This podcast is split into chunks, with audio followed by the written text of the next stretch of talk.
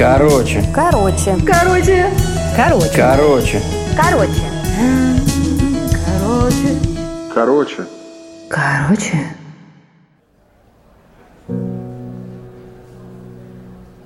Антон сидел напротив и мерно отбивал ритм ногой. От этого стол вибрировал, но меня это не раздражало. Он оказался симпатичнее, чем на фото. Карие глаза скрывала отросшая челка. Он то и дело поправлял ее рукой и в этот момент смотрел на меня в упор. Густые волосы снова падали на лоб, он прищуривался и повторял привычное движение. Я улыбнулась. Музыка заиграла громче. Народ подтягивался. «Может, пойдем отсюда?» – предложила я. Антон покрутил зажигалку в длинных пальцах. Искоса взглянул. «А пойдем». Мы вышли из шумного клуба на мороз и остановились в нерешительности.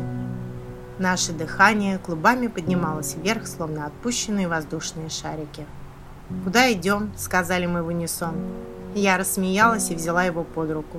Он улыбнулся. «Я знаю рюмочную неподалеку». «Рюмочную?» Я подняла брови. Еще никто не приглашал меня пить водку на первом свидании. Антон смутился. «Ну там чай тоже есть. Это бар, но стилизован под советскую рюмочную. Там уютно». Мы пошли вдоль бульвара. «И часто ты там бываешь?» «Когда хочу побыть один. Ты любишь одиночество?» «Иногда. А ты?» «А я нет». Я как бы невзначай коснулась головой его предплечья.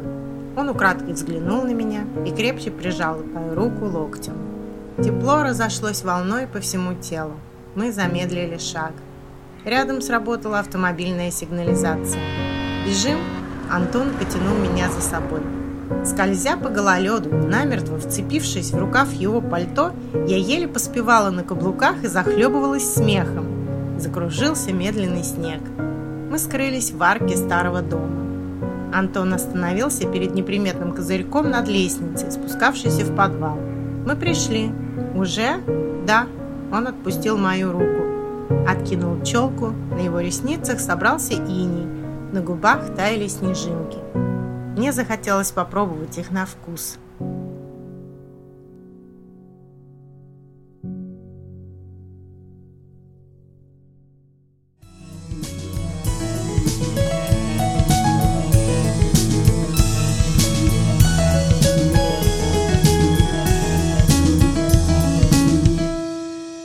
Короче,